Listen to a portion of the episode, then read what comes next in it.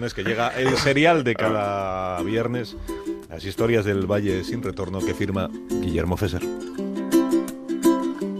En las granjas del Valle sin retorno no resulta extraño observar caballos cubiertos hasta las cejas por mantitas que imitan la piel de cebra. Cada vez que detecta uno en el paisaje, Mikey Donahue lo señala desde la cabina del camión de su padre y grita ¡Zebra! Definitivamente, localizar corceles disfrazados resulta más emocionante que el tradicional Counting Yellow Cars, el juego de contar coches amarillos al que solían dejarse ganar sus hermanas. Yellow Car. Los toldos fueron siempre de rayas, como las sombrillas de muerte en Venecia, y no por capricho, sino porque se está más fresquito debajo. Antes de que primase la moda sobre el sentido común, los tapiceros intentaban imitar el efecto cebra. Al proyectarse los rayos del sol sobre los equinos africanos, el color claro refleja el calor y el oscuro lo absorbe. La extrema diferencia térmica que se produce de una raya a otra crea una corriente de aire junto a la piel que disminuye la temperatura en 9 grados.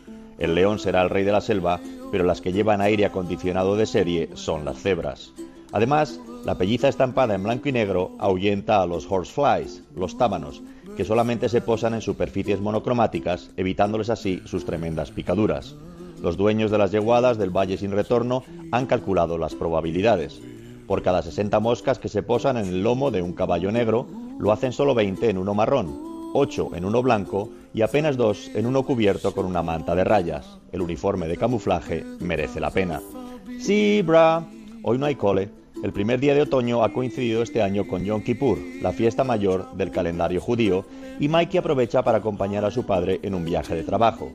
Van camino del secreto mejor guardado de Norteamérica, de Eastern Shore o Virginia, la orilla este del estado de Virginia. Un paraíso natural que muy pocos conocen porque nadie imagina que pueda existir un sitio así a un tiro de piedra del venidor de Estados Unidos, Virginia Beach, y de la base naval de Norfolk, donde repostan los portaaviones de guerra. Pero existe.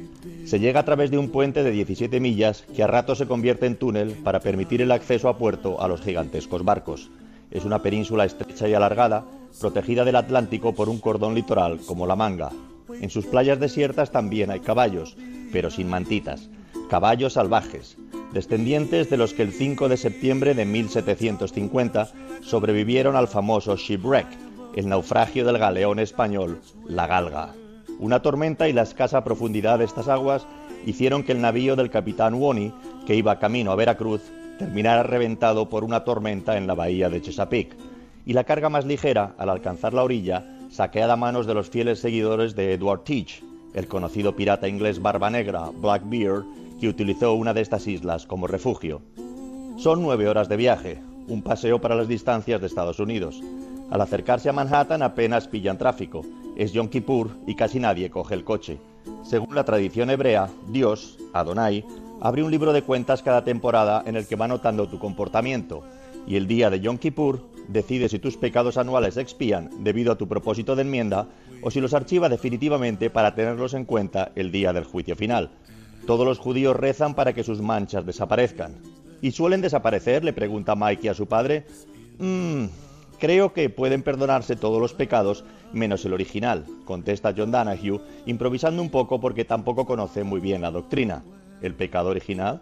Sí, ya sabes, la historia de Adán y Eva, que comieron la manzana sin permiso. ¿Y ese es el pecado original? Se queda pensativo Mikey. ¿Comerse una manzana? Pues a mí algunos compañeros del cole me han contado pecados más originales que ese. Yellow car, grita John para cambiar de tema. Quedan otras seis horitas de viaje por delante.